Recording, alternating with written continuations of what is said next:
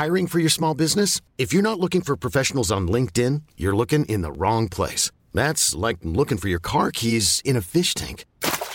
LinkedIn helps you hire professionals you can't find anywhere else, even those who aren't actively searching for a new job but might be open to the perfect role. In a given month, over 70% of LinkedIn users don't even visit other leading job sites. So start looking in the right place. With LinkedIn, you can hire professionals like a professional. Post your free job on linkedin.com slash achieve today. 8. Je pose 2 et je retiens 214. 346 422. 300 Bonjour, c'est Charlotte Baris. Bienvenue dans La Loupe, le podcast quotidien de l'Express. Aujourd'hui, on zoome sur un chiffre. 78. 78% de carburant en plus. Alors ce n'est pas ce que vous allez pouvoir acheter grâce aux aides de l'État. Cette donnée, c'est Béatrice Mathieu, grand reporter à l'Express, spécialiste de l'économie qui l'a calculée et elle est en studio pour nous expliquer. Bonjour Béatrice. Bonjour Charlotte. Ces 78% de carburant supplémentaire, ils correspondent à quoi Béatrice? Alors en fait, c'est une comparaison. Aujourd'hui, avec une heure de SMIC brut, on peut acheter 78% de carburant de plus qu'en 1973 au début du premier choc pétrolier. C'était il y a 50 ans. C'est quasiment deux fois plus. Deux fois plus de carburant. Tu nous détailles les calculs que tu as faits pour arriver à cette conclusion? Alors, en 1973, le prix du litre d'essence était grosso modo à 1 franc et 69 centimes. Le SMIC horaire brut, lui, était à un peu plus de 5 francs. Précisément 5 francs et 43 centimes. Alors avec une heure de travail au SMIC, on pouvait s'acheter 3,2 litres d'essence. Alors aujourd'hui, tout le monde s'affole, on dit oh là là, le prix euh, est quasiment voisin de 2 euros le litre, et un SMIC horaire brut est de 11,53 euros centimes. Eh bien, on peut s'acheter 5,7 litres d'essence. Donc relativement aux revenus, eh bien, ça coûte moins cher aujourd'hui de faire son plein qu'il y a 50 ans. Ça veut dire que les dépenses de carburant pèsent moins dans le budget des Français aujourd'hui. Oui, d'autant plus que les voitures consomment bien moins. Elles sont beaucoup plus économes qu'il y a 50 ans. Tu nous l'as dit, Béatrice, octobre 1973, c'est le premier choc pétrolier. Tu peux nous rappeler ce qui se passe à l'époque? Eh bien, c'est le début de la guerre du Kippour. Le 6 octobre 1973, en fait, les troupes d'Anwar el-Sadat, le président égyptien, traverse le canal de Suez et arrive dans le Sinaï, Mhm. qui était occupé par Israël depuis la guerre de 67. Alors Israël reçoit en fait le soutien euh, des États-Unis et en réponse à ce soutien, les pays arabes membres de l'OPEP décident d'augmenter unilatéralement et d'un coup de 70% le prix euh, du baril de brut. Et surtout, c'est euh, le chantage, le chantage de réduire de 5% chaque mois la production euh, de pétrole tant qu'Israël n'aura pas redonné les territoires occupés. Conséquence, ben, c'est ce qu'on appellera un peu plus tard le premier choc pétrolier qui frappe l'Occident de plein fouet et le prix de l'essence à la pompe à l'époque 100 balles.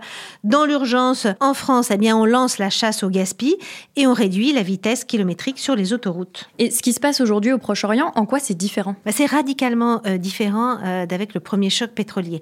À l'époque, euh, la réaction de l'OPEP et notamment de l'Arabie saoudite, qui est le poids lourd de l'OPEP, avait été très différente. On voit bien ici que les pays arabes membres de l'OPEP ne sont pas du tout dans une telle optique, même si avant euh, le 7 octobre, avant l'attaque euh, du Hamas en Israël, on avait une entente de circonstances entre l'Arabie saoudite et la Russie pour maintenir euh, les prix euh, à haut niveau. Donc les prix vont rester probablement à très haut niveau, autour de 80, 90, voire 100 dollars euh, le baril, mais il est peu probable qu'ils explosent à 150 ou euh, 200 euh, dollars le baril, sauf peut-être si là il y a des sanctions américaines très dures qui tombent sur euh, l'Iran euh, en rétorsion en fait au soutien apporté par euh, le régime iranien au Hamas. Alors y- rien à voir non plus avec 1973 parce que nos économies aujourd'hui, eh ben, elles sont beaucoup moins vulnérables à une envolée des prix du pétrole, bah, parce que il y a beaucoup plus de services hein, dans l'économie, et puis parce que dans l'industrie, bah, on a appris à faire pareil, mieux, avec beaucoup moins de pétrole. Mhm. Et on est devenu beaucoup plus efficace, en fait, dans la consommation de pétrole. Alors, on pourrait se demander avec tout ça, pourquoi il y a une telle agitation euh, politique mhm. autour des prix de l'essence?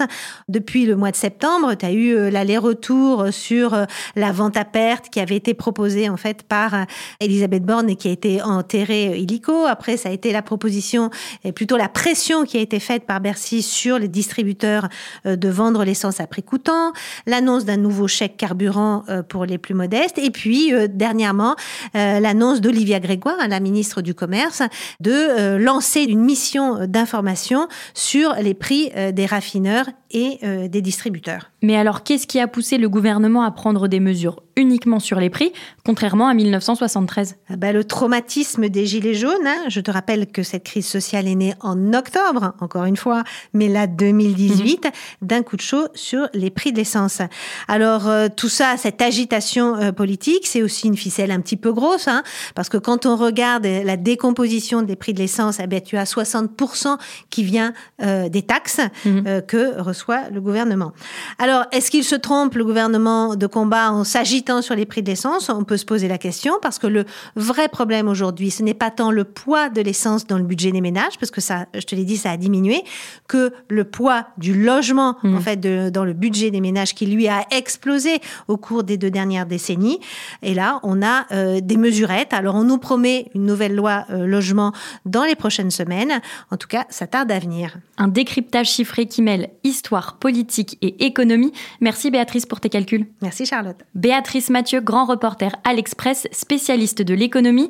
Pour tout comprendre aux chiffres qui font l'actualité, pensez à suivre la loupe sur votre application d'écoute, comme Apple Podcast, Spotify ou Castbox. Vous pouvez aussi nous joindre par mail. Notre adresse est l'express.fr. J'en profite pour vous rappeler que l'Express organise un grand colloque à l'occasion de ses 70 ans. Ce sera le 18 octobre à la Maison de la Radio à Paris, avec des invités prestigieux comme Francis Fukuyama et Bill Gates. Pour réserver vos places, rendez-vous sur l'express.fr dans l'onglet 70 ans. Cet épisode a été monté et réalisé par Jules Cro. Retrouvez-nous demain pour passer un nouveau sujet à la loupe.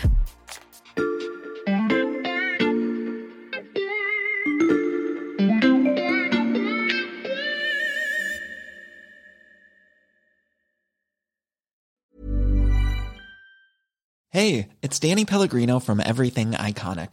Ready to upgrade your style game without blowing your budget? Check out Quince. They've got all the good stuff shirts and polos, activewear, and fine leather goods, all at 50 to 80% less than other high end brands.